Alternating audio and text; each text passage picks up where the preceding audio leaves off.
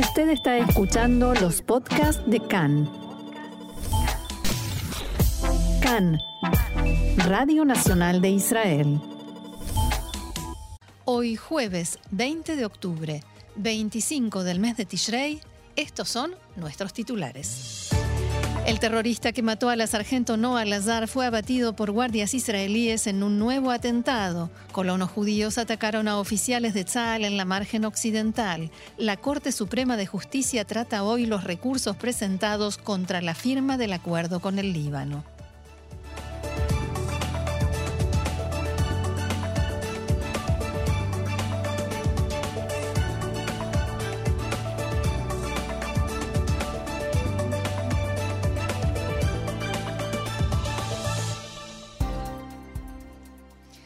Vamos entonces al desarrollo de la información.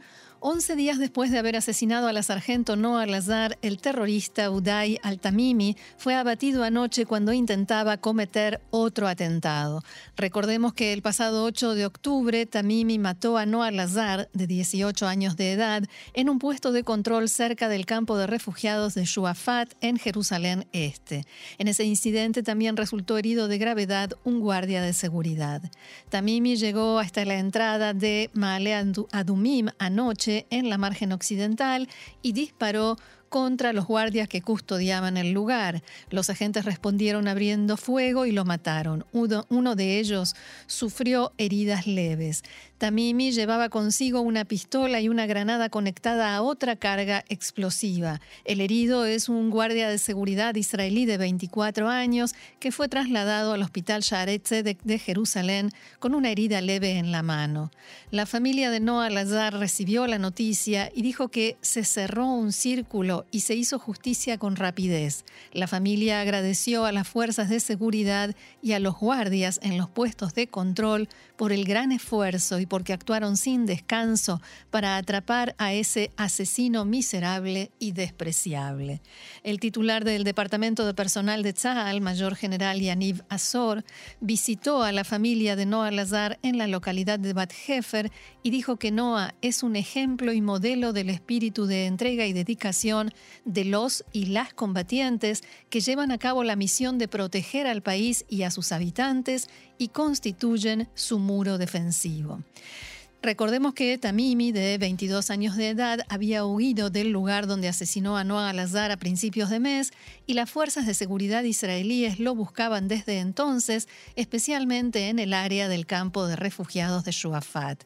El primer ministro Yair Lapid difundió un comunicado elogiando el accionar de los efectivos que, que, mataron a Tamimi y envió deseos de recuperación al guardia que resultó herido anoche, lo mismo el ministro de Defensa Benny Gantz. En tanto, en varias ciudades en la autoridad palestina fue decretada hoy huelga general en señal de duelo por la muerte de Tamimi. Sí, no leí mal, del terrorista Tamimi. Medios de comunicación palestinos publicaron un mensaje del Ministerio de Culto en Ramallah que llama a los predicadores a hablar sobre Tamimi en las plegarias del viernes. Otro asunto, colonos judíos en los territorios de Judea y Samaria atacaron con gas al comandante de la brigada de paracaidistas, coronel Almog Rotem, y a otro soldado cuando intentaban impedirles lanzar piedras contra automóviles de palestinos en el paso de Jawara, al sur de Nablus. El oficial y el soldado resultaron heridos levemente. Otro soldado de Tzal, habitante de Samaria, fue arrestado bajo sospecha de estar involucrado en el ataque al coronel Rotem y al soldado. En otro incidente, en el cruce Tapuaj, otros colonos rociaron gas contra soldados también de la brigada de paracaidistas. Dos de los efectivos resultaron heridos, heridas leves afortunadamente. El jefe de Estado Mayor, Aviv Kojavi, dijo que se trata de hechos más que graves que configuran una conducta delictiva, ignominiosa y vergonzante que demanda que se haga justicia de modo expeditivo y severo. También el ex jefe de Estado Mayor, Gadi Eisenkot, hoy en día candidato en el partido Amahanea Mamlahti, comentó los incidentes. זו חרפה, עבריינות, זה עשרות פרחחים, עבריינים שרוצים להביא לאנרכיה. Es una vergüenza, una conducta delictiva por parte de delincuentes que quieren provocar el caos y que atacan a nuestros mejores hombres, a aquellos que trabajan 24/7 para brindar seguridad y una sensación de seguridad. El hecho de que no haya detenidos también es problemático. Los soldados en Judea y Samaria poseen atribuciones policíacas. Se les exige aplicar la fuerza contra todo aquel que los ataca y espero que este círculo se cierre con todo aquel que se atreva a levantarle la mano a un soldado de Tzal y que sea detenido. El titular del Consejo Samaria, Yossi Dagan, dijo lo siguiente.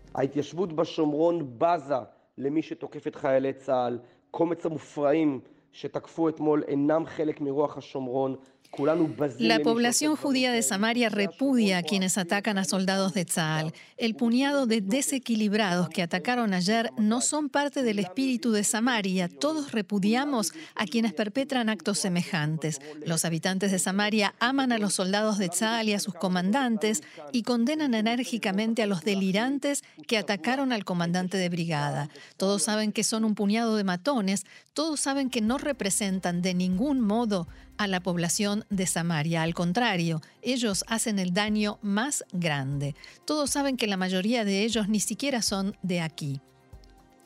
En tanto, el diputado Itamar Ben-Gvir del partido de extrema derecha Otzma Yehudit dijo este mediodía que no se debe levantar la mano a soldados de Tzal, pero al mismo tiempo tanto los soldados como los colonos son abandonados a su suerte, por supuesto, según sus palabras, por el gobierno.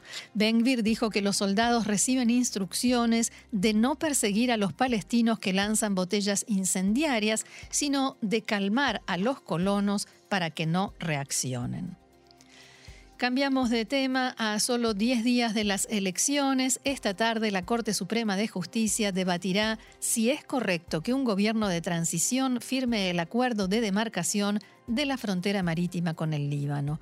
Los recursos fueron presentados por las organizaciones Coelet y Laví, el diputado Itamar Ben-Gvir y un grupo de 10 personas privadas eh, cada uno de ellos presentó un recurso por separado. Hay tres puntos centrales que se discuten. En primer lugar, si para firmar un acuerdo como este se debe realizar un plebiscito o se necesita el voto de 80 de los 120 miembros de la Knesset.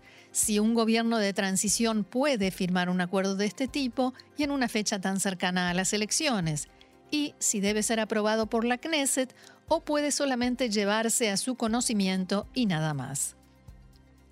Después de varios retrasos, el gobierno entregó ayer su respuesta a los jueces y alegó, entre otras cosas, en primer lugar, que la ley básica de plebiscitos no se aplica al tipo de territorio que está en juego en este acuerdo. Además, el gobierno defiende la necesidad de firmar el acuerdo en este momento porque, según explicaron, ahora hay una oportunidad, un margen de tiempo especial y único que permitió que se alcanzara este acuerdo y que se pueda firmar. Este margen de tiempo se termina antes de las elecciones en Israel. Y si el acuerdo no se firma, dicen, ello producirá graves daños a los intereses de seguridad, económicos, políticos y diplomáticos del país. Además, si no se firma próximamente, podrían producirse consecuencias negativas y graves para la seguridad de Israel. En cuanto a qué grado de participación se le debe dar a la Knesset, el gobierno argumenta que no existe una obligación de hacer aprobar el acuerdo en el Parlamento. La audiencia comenzará a las 4 de la tarde, durará al menos tres horas y será transmitida en directo por el sitio web del Sistema Judicial de Israel, a Reshut Ashofetet. Y precisamente hace instantes se dio a conocer que el Parlamento del Líbano volvió a reunirse hoy para tratar de elegir al próximo presidente de la República sin que ningún candidato obtuviera apoyos suficientes para ser nombrado, por lo cual habrá otro intento el próximo lunes. De los 119 diputados presentes, 55 votaron en blanco y el candidato con más apoyos volvió a ser Michel Moawad, hijo del asesinado expresidente libanés René Moawad, que obtuvo 42 votos a favor. Sin embargo, necesita 65 votos de los 128 en total que integran el Parlamento libanés. La semana próxima expira el mandato del actual presidente libanés Michel Aoun, que ya anunció que no lo va a extender, incluso si para entonces no lograron designar a un sucesor. Y a esto se suma que el Líbano sigue en manos de un gobierno interino porque desde su designación en junio pasado, el primer ministro Najib Mikati todavía no ha logrado ponerse de acuerdo con el presidente aún para formar su gabinete de ministros. Y esto es importante porque, según la ley libanesa, un gobierno interino no puede asumir las funciones del presidente en caso de un vacío en el cargo y a los efectos de lo que interesa a Israel, en esta situación, Líbano no podría firmar el acuerdo de delimitación de la frontera. Seguimos adelante. El Consejo de Seguridad de la ONU debatió anoche la utilización de aviones no tripulados iraníes por parte de Rusia en los ataques contra la infraestructura civil que lleva a cabo en, Ucrania. La delegación norteamericana dijo que Rusia continúa despreciando la ley internacional en una guerra cruel y carente de todo sentido. El viceministro de Relaciones Exteriores ruso, Dmitry Polyansky, denunció durante la sesión lo que calificó de acusaciones infundadas y teorías conspirativas y citó como prueba el hecho de que los, drones llevan una inscripción en ruso y ayer informábamos precisamente que los drones, originalmente llamados Shaher 136, fueron rebautizados y se les escribió inscripciones en ruso. Al mismo tiempo dijo que si la Secretaría General de la ONU o el, secretario general Antonio Guterres siguen adelante e investigan, envían expertos a Ucrania para analizar los restos de los drones utilizados por Rusia, tendremos que reevaluar nuestra colaboración con ellos, lo cual no beneficia a nadie. Por su parte, el portavoz del Departamento de Estado norteamericano, Vedant Patel, declaró, en el, transcurso, del último mes hemos visto amplia evidencia de que Rusia está utilizando vehículos aéreos no tripulados de Irán en ataques crueles y deliberados contra el pueblo de Ucrania. En tanto, la Unión Europea decidió imponer sanciones a Irán precisamente por la entrega de los drones a Rusia. Entre otras, habrá sanciones contra tres civiles y una entidad responsable del envío de estos drones. Otro asunto, la organización Hamas anunció en la tarde de ayer el restablecimiento de sus relaciones con el presidente sirio Bashar al-Assad, más de 10 años después de haberlas roto al inicio del levantamiento popular en Siria. Recordemos que en el año 2012 el entonces líder máximo de Hamas, Khaled Mashal, decidió cerrar las oficinas en Damasco y transferirlas a Qatar. También criticó a Assad y expresó públicamente su apoyo a los rebeldes. Jalil al-Haya, jefe de la Oficina de Relaciones Árabes e Islámicas de Hamas, encabezó la delegación que se reunió con el presidente Assad ayer en Damasco. Al término del encuentro, Al-Haya dijo en una conferencia de prensa, es un día de gloria, un día importante en el que restablecemos nuestra presencia en Siria y reanudamos el trabajo conjunto.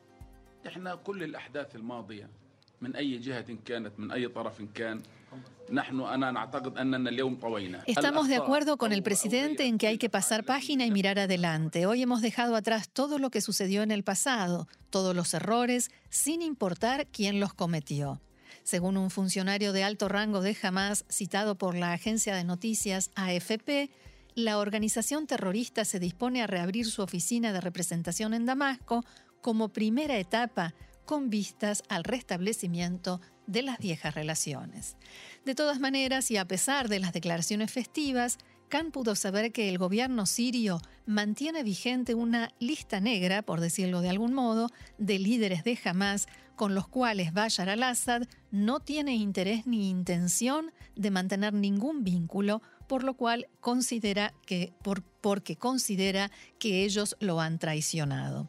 Fuentes palestinas en la franja de Gaza declararon a Khan que Assad aceptó llevar a cabo la reunión de ayer únicamente con los líderes de Hamas de Gaza identificados con el campo pro-iraní de la organización palestina. Assad rechazó la posibilidad de que en la reunión participaran también líderes de Hamas del exterior, más identificado con el campo de los hermanos musulmanes como Khaled Mashal. Por ello, quien encabezó la delegación, como, como dijimos, fue Jalil al-Hayya. Otra condición que impuso el presidente sirio para llevar a cabo el encuentro de ayer fue que no se hiciera únicamente con Hamas, sino también con representantes de todas las facciones palestinas presentes en Siria. Por último, el gobierno de Assad se encargó de dejarle en claro en forma explícita a Hamas que tendrán que recorrer un largo camino hasta que puedan recuperar el estatus que la organización tenía en el pasado en Siria. Por ello, quien condujo la reunión y habló en nombre de los demás fue el líder de la Jihad Islámica Palestina, Siad Nahala, y no el de Hamas. Nahala fue también quien recibió el honor, dicho esto entre comillas, de sentarse junto a Bashar al-Assad, mientras los representantes de Hamas estaban a un costado, sentados junto con las facciones palestinas de menor rango. Última información, el ministro de Defensa Benny Gantz reiteró anoche que Israel no suministrará armas a Ucrania para luchar contra Rusia, pero dijo que podría proporcionar un sistema de alerta temprana para advertir sobre ataques inminentes, tal como se utiliza en Israel. Recordemos que ayer el gobierno de Ucrania dijo que presentará a Israel un pedido formal de sistemas de defensa aérea israelíes cúpula de hierro. En una conferencia de prensa ante un grupo de embajadores de la Unión Europea, Gantz descartó la venta de esos sistemas y defendió las otras maneras en las que Israel ayuda a Ucrania. Gantz explicó que Israel pidió a los ucranianos la información necesaria para poder desarrollar para ellos un sistema civil de alerta temprana que salve vidas. El ministro hizo hincapié en que se trata de un sistema inteligente que se utiliza en Israel contra amenazas aéreas y otras. En Ucrania, un asesor de alto rango del presidente Zelensky, Anton Eraschenko, dijo que está en contra del enfoque de Israel. Abro comillas, no nos ayudará en lo más mínimo. Un pueblo que sufrió el holocausto sencillamente observa hoy el genocidio del pueblo ucraniano. Es el holocausto, holocausto ucraniano. Creo que esto no va a quedar así.